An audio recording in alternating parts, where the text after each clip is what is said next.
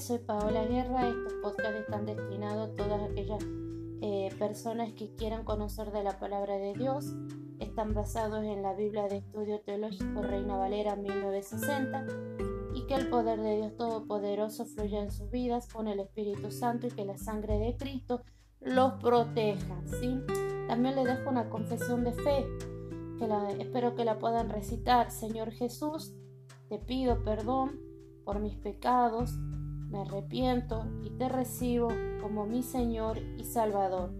Y te pido que anotes mi nombre. Acá cada uno va a tener que recitar su nombre. Por ejemplo, en mi caso, y te pido que anotes mi nombre, Paola Guerra, en el libro de la vida. Ahora, como les había dicho, vamos a empezar con lo que serían los libros. En este caso empezamos con una introducción al libro de Génesis Después de la introducción al libro de Génesis, que está acá en lo que es la Biblia, vamos a leer lo que, vamos a proceder a leer lo que es el capítulo 1 del libro de Génesis. En este caso vamos a ver título, autor y fecha, vamos a ver lo que es ubicación en el Pentateuco, organización del libro, vamos a ver lo que es tema, temas centrales del libro. Título, autor y fecha. El título en español es Génesis, procede de la traducción del Pentateuco al griego y significa origen. Tradicionalmente Génesis, al igual que el resto del Pentateuco, se ha atribuido a Moisés. Los demás libros del Pentateuco relatan la vida de Moisés y su papel en la conducción de Israel hasta la frontera de Canaán.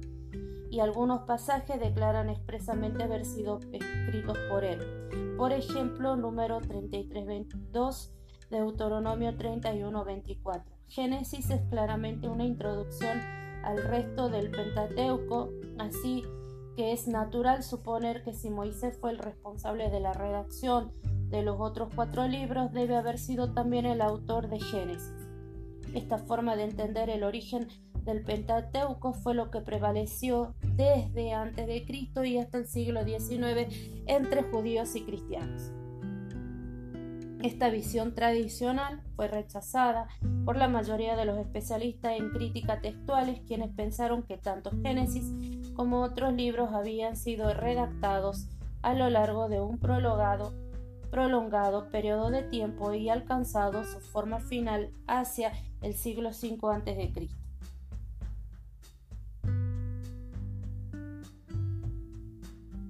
se ha puesto de manifiesto que los argumentos a favor de una composición tardía del Pentateuco y su precedencia de una variedad de fuentes son débiles y están muy lejos de basarse en pruebas incontrovertibles. Ahora bien, a lo largo del periodo testamentario, las historias contenidas en Génesis tienen que haber supuesto un gran estímulo para la fe cristiana.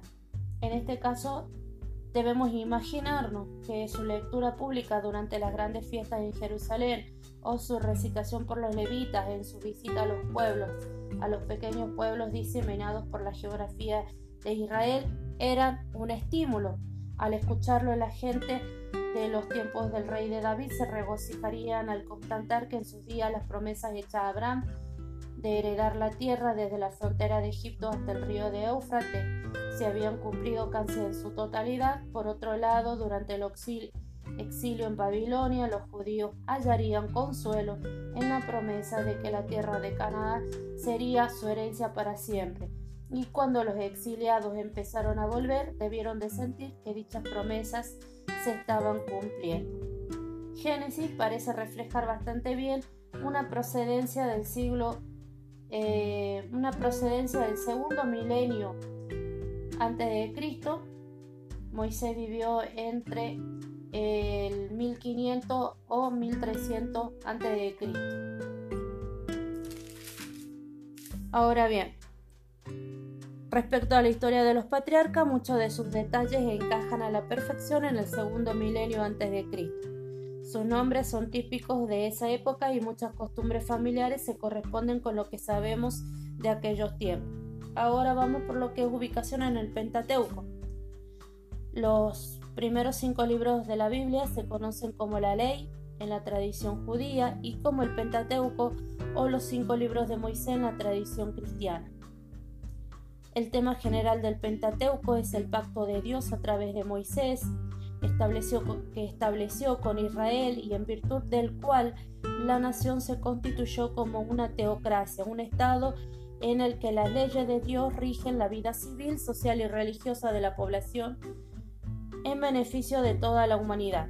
Conforme a lo expuesto anteriormente respecto a su autoría, podemos razonablemente considerar como primer destinatario del Pentateuco al Israel de la época del Éxodo, ya sea la generación que abandonó Egipto o la de sus hijos. Génesis, como volumen inicial de esta primera sección de la Biblia, sirve para orientar al lector en su recorrido por el resto del Pentateuco y por lo tanto también a través del resto de la Biblia.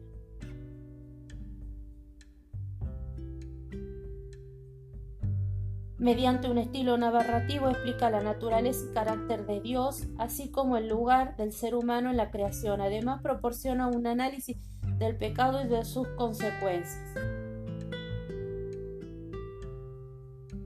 Y describe la creación de Dios en aquel ante aquel mostrando por qué la verdadera religión debe tener un carácter redentor. Génesis registra el llamamiento de Abraham en quien serán bendecidas todas las naciones y narra el nacimiento y trayectoria vital de los padres de la nación hebrea hasta la entrada de Israel en Egipto. Génesis, por lo tanto, es un libro de enseñanza, razón por la que los judíos lo incluyeron en la ley, ya que la palabra hebrea Torah, generalmente traducida como ley, tiene el sentido amplio de enseñanza. Además puede correctamente considerarse como el primer libro de Moisés gracias a su papel de introducción a los cuatro siguientes libros de Éxodo o Deuteronomio que se estructuran alrededor de la vida de ese personaje que sería Moisés. Organización del libro. Génesis se divide en dos secciones principales. La primera, que es la historia primordial del mundo antes de Abraham, que es del capítulo 1 al 11, y la segunda, que es la historia de los patriarcas, que es del capítulo 12 al 50. El respectivo tamaño de estas dos secciones resulta significativo en esencia.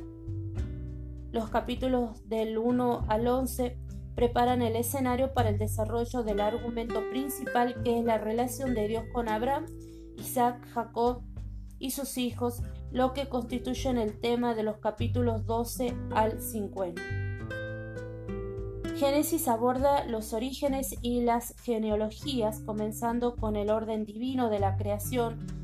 Repasa las distintas generaciones de un linaje familiar que lleva al lector desde Adán hasta Jacob y sus hijos. Dicho linaje constituye la columna vertebral de Génesis, uniendo sus distintos elementos en un todo cohesionado al tiempo que explica las características literarias que lo distinguen de los demás libros narrativos del Antiguo Testamento. Una de las señales distintivas de Génesis es el uso de este tipo de encabezamiento o título. Estas son las generaciones de. Cada uno de estos encabezamientos funciona como un teleobjetivo que enfoca la atención del lector en una pequeña parte del cuadro que le voy a decir totalmente mostrando una sección procedente a la vez que sirve de introducción a la sección siguiente. Esto permite que a pesar del paso de las generaciones y el aumento de la población total de la Tierra, la atención del lector se centre siempre en una persona particular de cada generación o su descendiente. Por ejemplo, tenemos introducción que es 2.4 que dice estos son los orígenes de el encabezamiento general y el encabezamiento específico dice los, los cielos y la tierra. Esto es sección introducida que es el 2.4 y el 4.26. Después tenemos lo que es, este es el libro de las generaciones de Adán y así vamos con, estas son las generaciones de Noé, estas son las generaciones de los hijos de Noé, estas son las generaciones de Sem y así sucesivamente.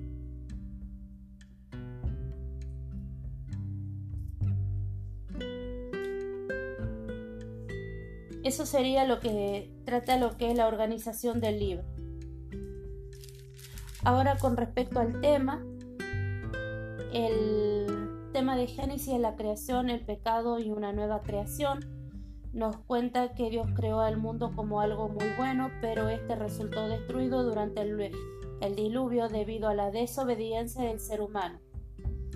El nuevo mundo que surgió después fue también dañado por el pecado del hombre, capítulo 11, el llamamiento de Abraham, en quien todas las naciones serán bendecidas. Nos permite confiar que a través de su descendiente el propósito de Dios se cumple finalmente en lo que es el capítulo 49. Ahora vemos lo que son los temas centrales del libro. Primero, Dios el Señor siendo al mismo tiempo trascendente e inmanente y habiendo creado la tierra como un lugar de su morada, comisiona a los seres humanos como sus virreyes o representantes sacerdotales con el propósito de que pueblen la tierra y gobiernen compasivamente a las demás criaturas. En este caso me parece importante, ¿no? Resaltar que desde un primer momento Dios nos llama lo que es linaje santo, pueblo escogido de Dios, real sacerdocio de Dios, porque si tomamos en cuenta dice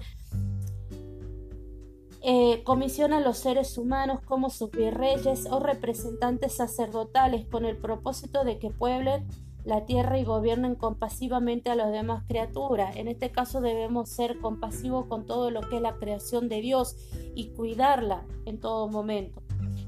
El segundo tema es al actuar conforme a los consejos de la serpiente, la primera pareja humana abandona sus obligaciones reales y sacerdotales y se revela contra Dios y lo traiciona.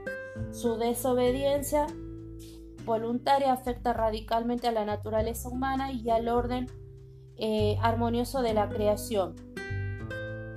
En este caso habla de cómo la tentación nos lleva a dejar de lado lo que serían nuestras obligaciones reales y sacerdotales, es decir, nuestros deberes con Dios Todopoderoso, de buscarlo, de adorarlo, de bendecirlo, de glorificarlo, porque cuando nosotros caemos en tentación o hacemos algo que no corresponde, tendemos a alejarnos de la presencia de Dios.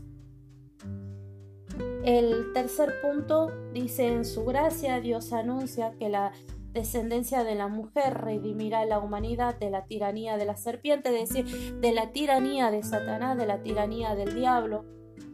Génesis comienza entonces a dejar constancia de la existencia de un linaje familiar exclusivo cuyos miembros disfrutan de una relación especial con Dios y son fuente de bendición a un mundo que se encuentra bajo la maldición divina. En este caso somos bendición. ¿Por qué? Porque acá dice somos un linaje familiar exclusivo. Al ser cristianos, al aceptar a Cristo Salvador como nuestro redentor y sustentador, lo aceptamos a Dios y más que nada comienza eh, tenemos este linaje exclusivo. El cuarto punto que la desobediencia del ser humano provoca la pérdida de su eh, singular relación con el mundo natural, que será sustituida por el trabajo duro e, e incluso el hambre, al mismo tiempo que Génesis describe gráficamente los efectos que produce la ruptura de esta relación, también relata la historia del linaje familiar que alivia esta difícil situación, es decir, el, linaje, el linaje familiar de nuestro Señor Jesucristo.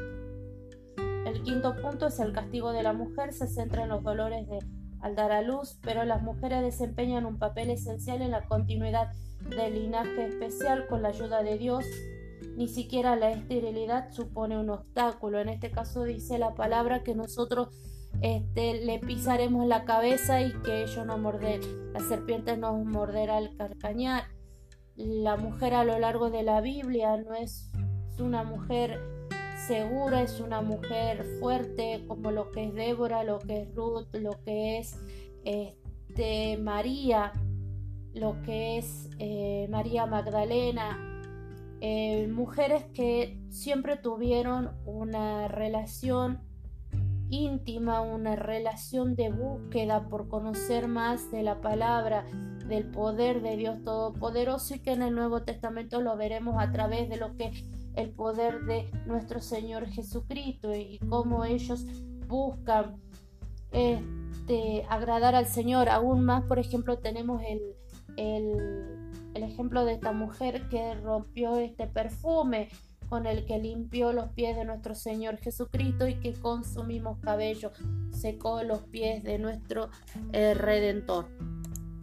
Me parece interesante lo que es la, posición de la, de la mujer en la Biblia. Habría que conocer más sobre la, la participación de la mujer en la Biblia, es muy lindo. El sexto punto, la corrupción de la naturaleza humana provoca la destrucción de la familia y la sustitución del efecto fraternal por el resentimiento y el odio. Aunque Génesis destaca la realidad de los conflictos familiares, los miembros del linaje escogido tienen la capacidad de, ser agentes de reconciliación. En este caso, eh, dice la palabra que somos llamados a, a ser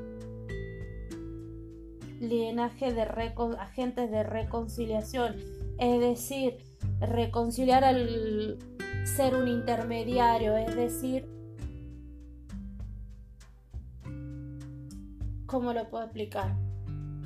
Muchas veces cuando la persona, otras personas no conocen de Cristo, no conocen de su poder, no conocen, nosotros poderles dar una palabra de aliento eh, que en esos momentos los motive a seguir adelante les dé ánimos para seguir adelante, ahí seríamos como lo que es un agente de reconciliación con nuestro Salvador. Y el 7 sería, aunque Dios utiliza la expulsión del, de, del Edén y la dispersión por toda la tierra para castigar a los malvados, la promesa de un lugar donde habitar constituye una señal del favor divino, es decir, la nueva Jerusalén. 8. A pesar de que debido a la corrupción humana Dios decide destruir a casi todos los habitantes de la tierra, también es su voluntad que ésta sea repoblada de nuevo con personas justas. Esto sería lo que se conoce como lo que es la introducción al Génesis. Espero que les guste, espero que lo puedan este, disfrutar.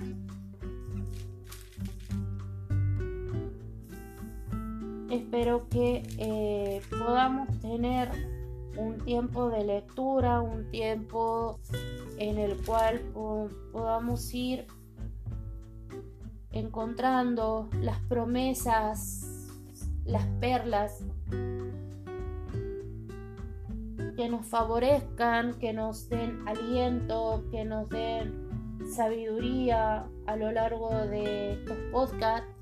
Y que sirvan como un aliciente, que sirvan como un estímulo, como al principio de, esto decía, ¿no? Que a lo largo del periodo eh, testamentario la historia contenida en el Génesis tiene que haber sido un gran aliciente, un gran estímulo para la fe del pueblo. Que estos podcasts, que la lectura de esta Biblia sea para todos nosotros un estímulo para poder eh, seguir adelante, para que podamos salir en situaciones, no sé en qué situación te encontrarás cuando estés escuchando este podcast, eh, pero deseo de todo corazón que Dios Todopoderoso te ayude, te guarde, te proteja, te prospere, que eh, Dios Todopoderoso a través de su Espíritu Santo te esté abriendo las puertas, te esté llenando de bendición y que puedas disfrutar, conocer de la voluntad de Dios Todopoderoso, porque la palabra de Dios dice que la palabra de Dios, que decir que la Biblia es lumbrera a nuestros pies, que nos guía, eh, nos corrige, nos alienta, nos estimula a seguir en este camino que la, la búsqueda o el conocimiento de nuestro de, Jehová de los ejércitos, de nuestro Dios Todopoderoso. Que el Señor Jehová esté obrando en tu vida, en la vida de tu familia, en la vida de tus seres queridos, que te bendiga en todos sus caminos. Y bueno, y nos veremos la próxima vez que empecemos con lo que es la lectura del libro de Génesis. Un gusto haber compartido con ustedes. Le mando besos y bendiciones. De gloria en gloria, de poder en poder.